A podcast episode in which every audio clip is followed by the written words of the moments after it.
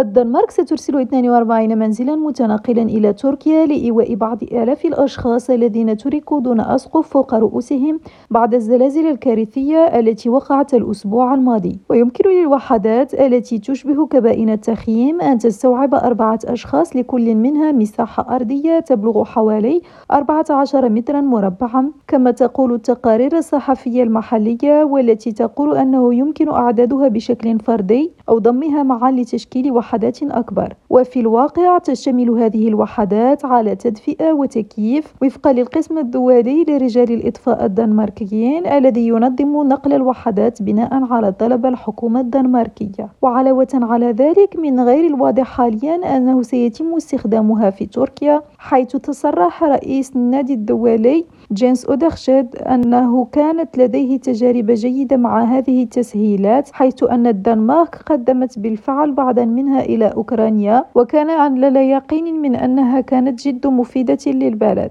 سامية بوفوس ريم راديو ستوكهولم